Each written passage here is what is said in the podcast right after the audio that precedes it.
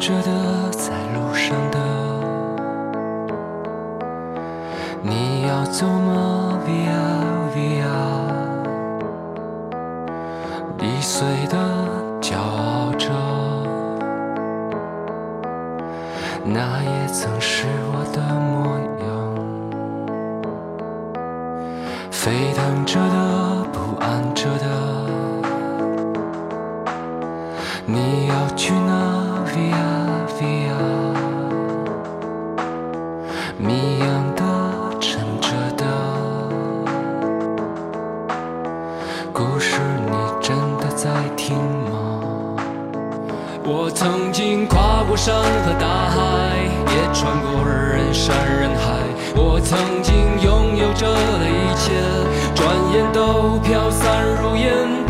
曾经失落、失望、失掉所有方向，直到看见平凡才是唯一的答案。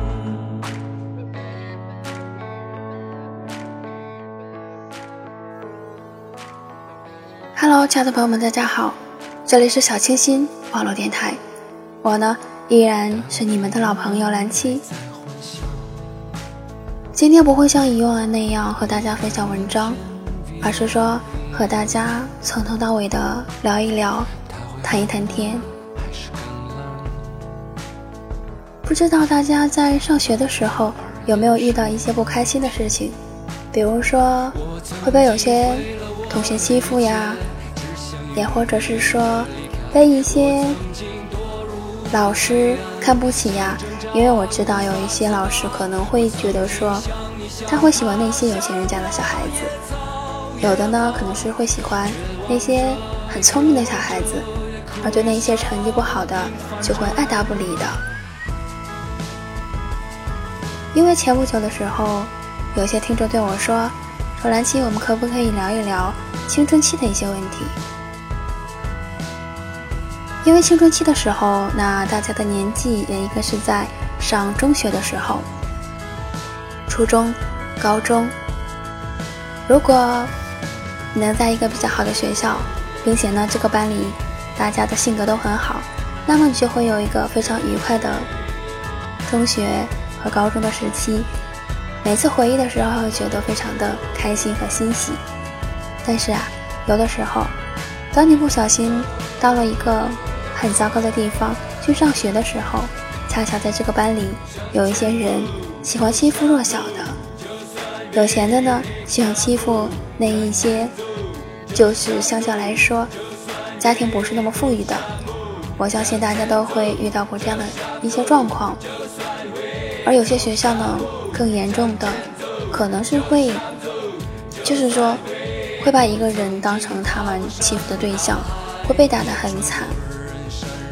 看小说的时候会想。里面有一些会分析反抗，会就是说把这些行为给打回去。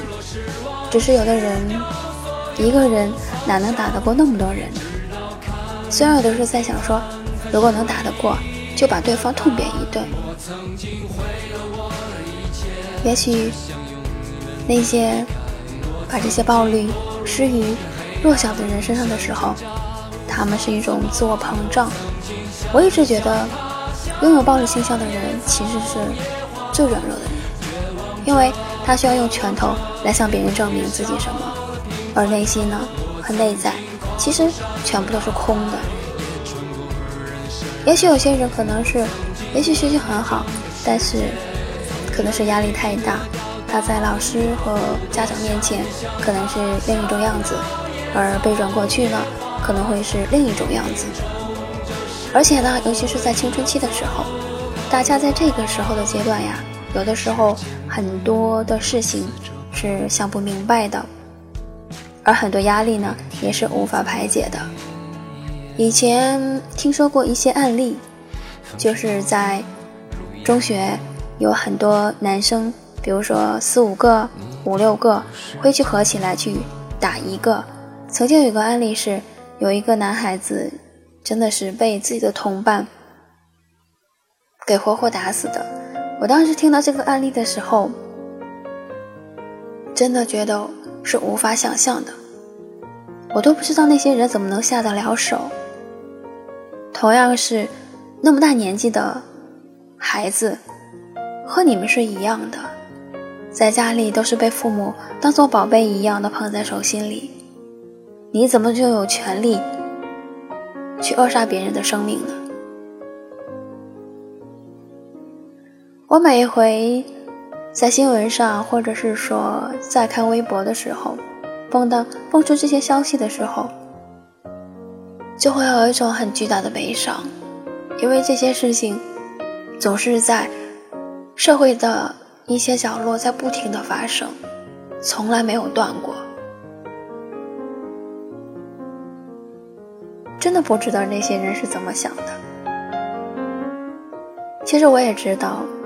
我做的这档节目未见得会被这样的人听到，而且即使听到了，我想也许我并不能让他们变得不像以前那样的残暴，或者是以前那样的暴力。我只是想在这里鼓励一下目前还在学校的孩子，可能有些人因为在学校里受到了很大的欺负，甚至不愿意去上学。而家长呢，有一些是不知道的，他会很怨自己的孩子，想我每天那么累的去供你读书，你怎么能不愿意去上学呢？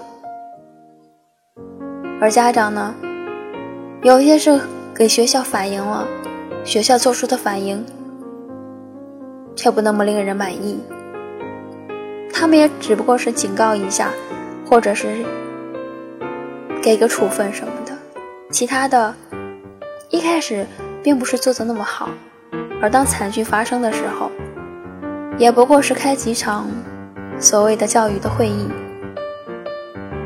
而接下来呢，又有不同的悲伤的故事在发生。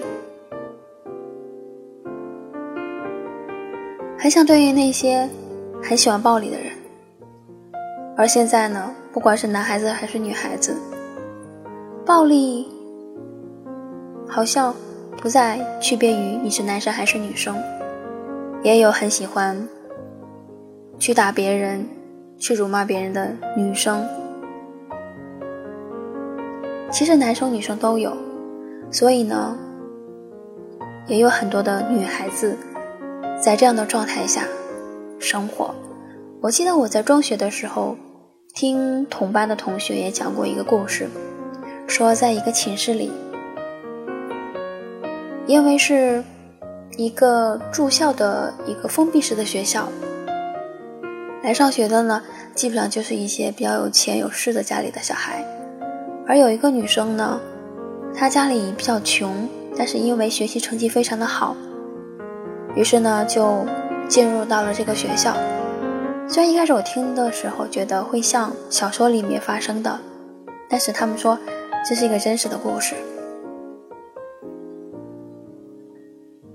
同一个寝室里的其他女孩子呢，是因为家里非常的有钱，而且呢，在外面在老师的面前表现的非常的乐观向上，而且非常的友好。但是可能是因为压力很大，每回到宿舍的时候就会欺负这个女孩子。虽然这个女孩子学习成绩很好，但是一直被欺负，直到欺负的不再像以前一样那么学习很好。因为她已经无暇去顾及自己的学习了。直到有一天，当同学发现好像班里消失了这样的一个人的时候，才知道问题真的变得很严重。以前我一直觉得这样的事情即使是发生，也不会发生的太频繁。可是慢慢的长大，看一些新闻，听到一些案例的时候。才知道，很多很惊悚的事情，偏偏就是发生在我们青春期的时候，我们青少年的时期。有一些人大概是因为受影片的影响，所以完全不顾及身为同龄人的感受，会付诸于暴力去打他们，并且以欺负别人为一种乐趣和一种减压的方式。所以说。其实很多的电影，还有就是 MTV，给大家传达的消息，很多也是和金钱、欲望和暴力有关的。而在青春期的孩子呢，有的时候其实是分不太清，什么东西是自己可以去学习的，而且有一些呀，非常的叛逆。当家长和老师说有些事情不可以去做的时候，他们偏偏要去尝试，要去体验。对，其实就是“体验”这两个字，非常的有杀伤力。因为体验，所以你会经历一些。很不好的事情，也许你现在觉得没有什么，而这些体验有的时候往往会把你带入一种很糟糕的境界当中，同时呢，你也会造成别人的一种很严重的伤害。前一段的时间的时候，和一些人讨论，说关于同性的问题，说同性之间相爱是被上帝所不允许的。有时候就在想，为什么会同性之间会有爱的产生？以前的时候，我一直相信柏拉图说的爱情是存在的，尤其是在同性之间。有些人说我想的太天真，但是想一想，每一个人都渴望去爱和被爱，而在目前的这样的社会当中，有些父母。也不见得是爱自己的小孩子的。我不能是说天下所有的父母都爱自己的孩子，因为有一些孩子的确所面对的父母是非常冷漠的，而在这样的家庭出生的孩子，就会非常非常的渴望能有一个温馨的家庭，希望自己能够组建一个非常非常温暖的家庭。而有些人呢，可能是在童年或者是少年时期，因为。有被伤害的阴影，所以呢，在选择喜欢的人的这个方面呢，可能是有所偏差。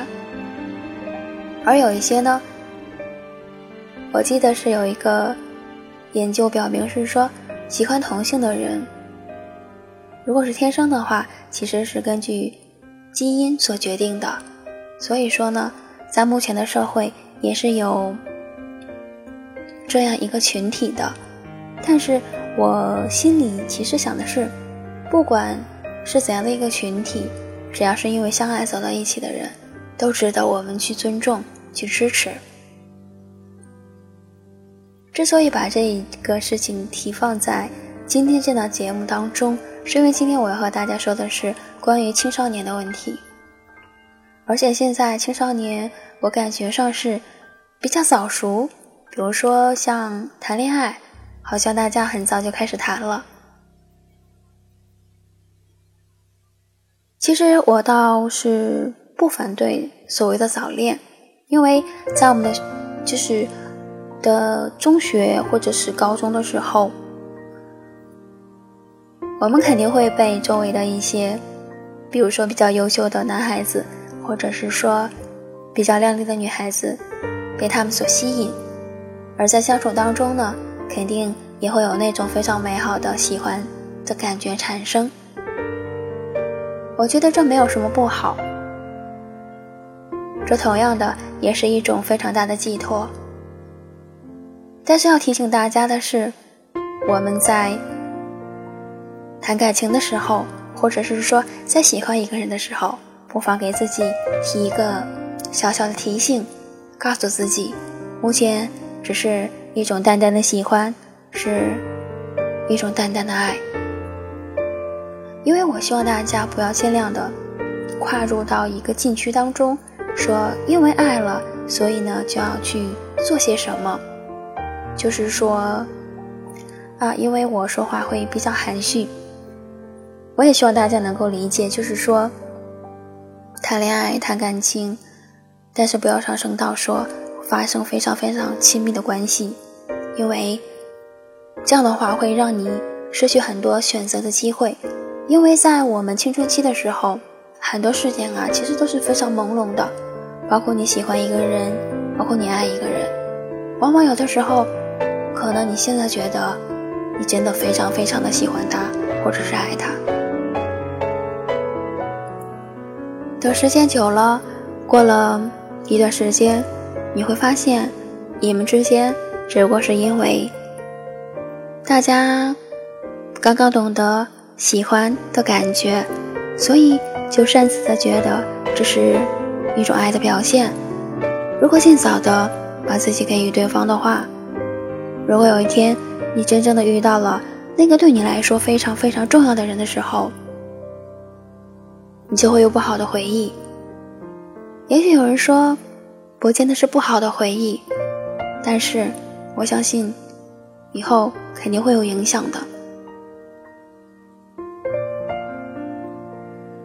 因为之前的时候看一些心理方面的书籍，也有这样的案例。之前的时候觉得没有什么，也像大家一样去谈感情，去很随便的发生某种关系。等过了一段时间之后，会有一种很自厌的感觉，而这种自厌的感觉，就是非常的厌恶自己曾经所做的一些事情。大多数都是一些女孩子，男生的话，有的时候可能也会有这样的感觉吧，但是大多数来说，是女生会比较多。我希望女生可以做到自爱自强，而男生呢，我希望大家让自己作为强者出现的时候，不是用自己的拳头，也不是用自己的暴力，或者是恐吓。如果你想让自己变成优秀的人，你就要武装自己的知识的内心，还有就是说，涵养非常的重要。你不要说。你要通过拳头让别人去信服你，其实是幸福，也是短暂的，也是表面的。你干嘛要让自己做这样的一个人呢？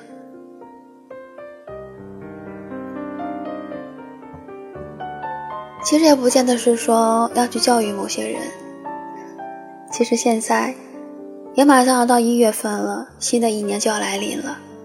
有些人也许会说：“哎，蓝琪。”为什么你做的节目会给人的感觉很奇怪？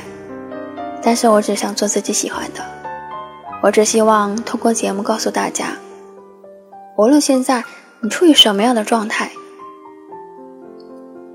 即使你在学校过得不开心，但是我相信，慢慢的你一定会遇到一个非常非常好的朋友，会站在你的旁边，和你一起去面对。所以，不要对生活失去信心。虽然周围有很多事情让我们觉得不如意，而有些朋友也许会是想要利用你，才会和你走在一起。时间久了，你就会发现他不是你真正的朋友，而真正的朋友会一直守在你的身边。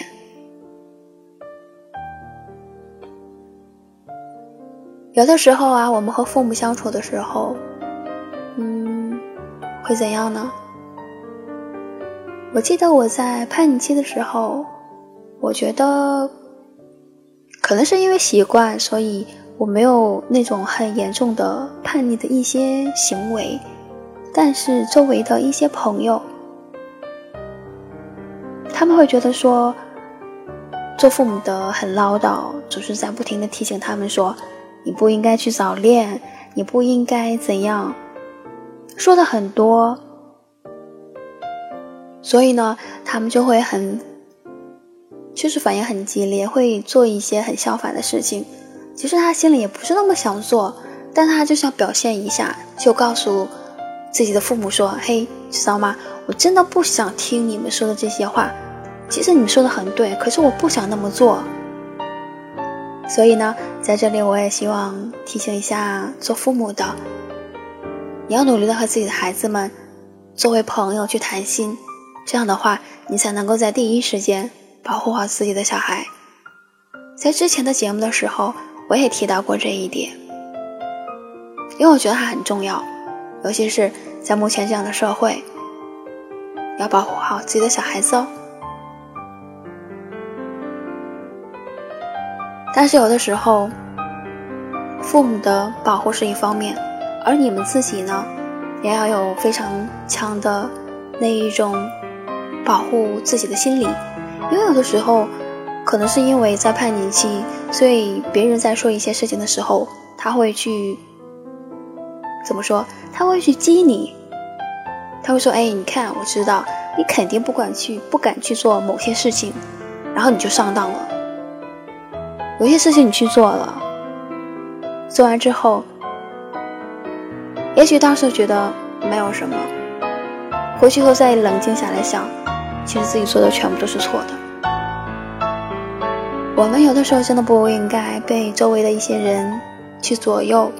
你不要说，你觉得自己是孤单的，你很想和他们打成一片，于是你就和他们做一样的事情。大家都做的事情，不见得就是对的。你呀，要有自己的方向。要有自己想做的事情。我以前在学校的时候是寄宿学校，那个时候周围的女孩子也还好吧，只不过有的时候会说一些，对啊，就是让你听了觉得很不是很舒服的那种那种话。一开始的我也不太适应，因为我是一个比较喜欢按自己的想法去走的人。比如说，穿衣服啊，就是属于那种很素的；说话呀什么的，也不会说一些和他们就是，比如说一些三字经啊，或者是说一些很重的话。我一般都会避免去说，别人说的时候，我会提醒人家说说，嘿，这样说其实是不好的。然后因为这一些事情，那在中学的时候。我有段时间也会受到一些排挤，因为他们觉得说，嘿，我还是蛮奇怪的。那为什么我们大家都会说一些很另类的词？然后呢，生气起来也会去骂人？那为什么你没有这样做？可能是因为我本身不喜欢，还有就是家里人也是管的会比较严，而我自己本身也会觉得这没有什么，因为我觉得在父母。管教我们的时候，虽然有的时候你会觉得说很严格，但是如果是对的话，我觉得还是可以接受的。我不知道大家是怎么想的。那在节目当中，我也只想和大家分享一下我是怎样和自己的父母去相处和理解的。那我的爸爸是一个军人，会比较严格，有些事情要求起来真的，因为我同学其实是不太喜欢去我们家的。因为我爸爸是属于那种比较思想老的那种人吧，比如说像女孩子呀穿超短裙，然后我同学其实是不敢来我们家的，他要来我们家后穿那种长裙，因为穿超短裙的话，我爸会说：“嘿，你看，女孩子怎么可以这么穿衣呢？”他会希望说我跟这个女孩子不要不要再来往。那听节目的人可能会想说：“嘿，你爸爸是不是太严厉了？”漂亮的衣服谁都会想穿，但是有的时候还真是要注意一下。比如说像今年比较流行的，就是算是紧身裤吧，就是外穿的那一种，就是猛的一看好像你是把就是里面穿的衣服穿到外面去了。那我一开始是有这样的感觉，但是大部分的人还是会这么穿，我还是蛮不能接受的。可能是因为每个人的。观念不一样吧，像审美观也不是那么一样，所以呢会跟着潮流去走，认为它是会比较美的。但是我希望大家都有自己的审美观，虽然说很前沿的，或者是说像模特呀、像歌手啊，还有就是像电视剧里面啊一些穿着，也许就是会引起一个风潮，那大家都会这么去穿。但是你要看一看适不适合你的年龄，那适不适合你自己的风格。想到这一些之后，你再去做，或者再去想你要穿什么样的衣服。男生的话，他们可能会对男生会比较喜欢玩游戏，那现在很多游戏也是有一点暴力的。我还是希望大家能够远离暴力，因为暴力不仅仅会。让你自己变成一个越来越暴躁的人，做事情呢很少去思考，会用拳头去解决问题，那也会让你变成一个很不可理喻的人。所以呢，不要总是去接触那一些很暴力的东西，因为它真的不能给你带来什么好处。而且我也觉得呀，我们在人生当中本来就是一件相对来说比较辛苦的事情，那每个人都有辛苦的地方。你为什么还要去给别人加入更深的一种痛苦呢？不要这么做好不好？那我们大家都要做一个能够给予别人正能量的人，而不是说给别人的童年，或者是说给别人的中学时代、青少年时期，给他们很大的阴影，让他们一辈子都抹不掉的那个阴影，影响着他们。不要做这样的人。那我之前其实也提到过，说关于同性相互喜欢的这个问题，因为很多国家其实是承认了的。其实之前我一直想说单独提出一档节目来谈一谈这个问题，但是今天忽然又想起来，就是还想和大家聊一下，因为他们真的很辛苦。虽然说现在很多调查说，那有些疾病也是因为他们做。就是说，占的比例数比较大。我一直觉得很多事情应该是给予宽容的理解，因为对于同性的恋人来说，他们就是爱上对方，还有就是说，像我们就是异性恋，其实很难去发展的，所以他们可能有一种破罐子破摔的那种感觉，就是说，哎，你看，既然我这一辈子找不到那个能够和我一生的人。那我就不要管其他的，那就一夜情好了。但是这种状况呢，会给大家带来很大的健康，这一点真的要非常非常的注意。而作为就是家人来说呢，我觉得一定要支持自己的小孩子。如果你知道自己的孩子真的只喜欢同性，那你不要一直的排斥他，或者是说和他断绝。家庭的关系就让他自生自灭了。你要记住，他是你们生下来的，是你们的宝贝。无论在什么时候，错误的时候，你要去教导他；而在他真正做出决定的时候，如果他的决定没有伤害到别人，你就应该去支持。因为健康的生活下去是一件很重要的事情。总比他们因为绝望而自暴自弃，最终出现健康问题而来的要好呀。对，在国内呢，那这个问题一直是比较，就是说比较忌讳的。那很多人也会觉得说，那同性喜欢同性，好像觉得很奇怪。但是想想，在异性之间结婚也会离婚，那也会有外遇。其实不过是爱与不爱的问题罢了，那为什么要纠结这这个问题呢？而所谓的纯，的确，那在中职比较传统的，但是我觉得现在的医学这么发达，总会有个方法去解决这个问题的。所以呢，不要带有色眼光，要支持你们周围有这样类似的爱情的出现。那要给予他们鼓励，让他们可以像异性恋一样，可以去喜欢一个人，去恋爱，然后呢，去彼此相守一生，而不是说因为周围的人的反对而让自己变得自暴自弃，最终把自己给毁了。那很多小说也会出现说，真的是毁得很严重。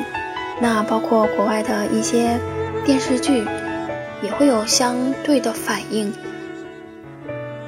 那有一些电视剧，其实有的时候，因为之前的时候本来是想写一篇纪实性的一些文章，去看了一些相关的报道，然后呢，还有就是一些影片，但是后来因为某些原因，就是没有去写。那只是在这里，还是要提醒大家一下，要关爱自己周围的人，还有呢，让自己做一个温柔的人。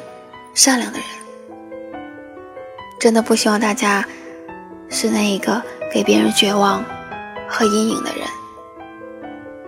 虽然我的童年和我的中学时代也有一小段的很不开心的经历，但是因为有对我很好的朋友，所以呢，就是慢慢走出来了。所以，如果说你现在还在学校，那因为受到了一些人的欺负。我希望你能够永远的勇敢的去面对，那告诉自己的父母，还有就是老师，让他们帮你解决。有的时候啊，在这种状况下，我们甚至可以去逃避，我们不如去转学。我们要远离那种伤害。那无论是做父母的还是做老师的，我也希望大家能够关注一下孩子，还有就是自己的学生，不要让自不要让这样的事情频繁的发生。还有就是，你要想一想，那我们都是人，对不对？你周围的男孩子、女孩子其实和你是一样的，你干嘛要要去伤害和你一样的人呢？当然了，我并不是说这样说了你就要去伤害小动物，这样的话就表明你有一颗非常非常糟糕的心，不要让自己那么扭曲，好不好？因为我的节目其实也差不多一年一年了，要说一年多。我知道听我节目的人很多都是很善良的，我也不知道我这档节目到底会被谁听到。那有些人可能会觉得说很无聊，但是不管怎么样，我在这里就要告诉大家，要相亲相爱，要知道自己是什么样的存在。好吗？对，你要记住，我们彼此之间是一样的，我们是一个完整的人。那再接着，就是说，那颗心你要管住它，你不要就是说太随着自己的欲望去做某些事情，好吗？那今天呢，节目到这里就结束了。嗯。我管这一期节目呢叫做漫谈沙龙，是因为我想在节目当中和大家说一些事情。对啊，有些听众其实提醒我说说，嘿，周兰青，你知道吗？如果你做这样的一档节目的话，那听众肯定会非常的少，因为大家会比较喜欢听关于和爱情有关的节目。但是我还是想坚持自己想做的。那么，感谢你们的聆听喽，我们下次再见，拜拜。每次出发，每次停下，改变了吗？谁没有梦？谁不是不同？就让我们去飞吧，不害怕，青春是你的家。就让我们去追吧。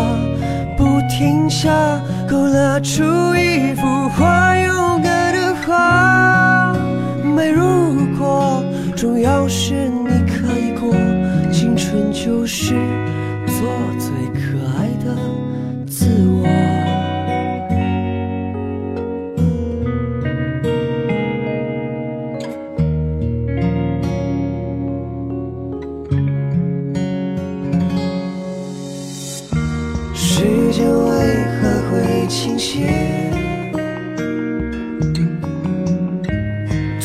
凄厉的世界，每次出发，每次停下，改变了吗？谁没有梦？谁不是不同？就让我们去飞是你的家。就让我们去追吧，不停下。勾勒出一幅画，勇敢的画。没如果，重要是你开过。青春就是做最可爱的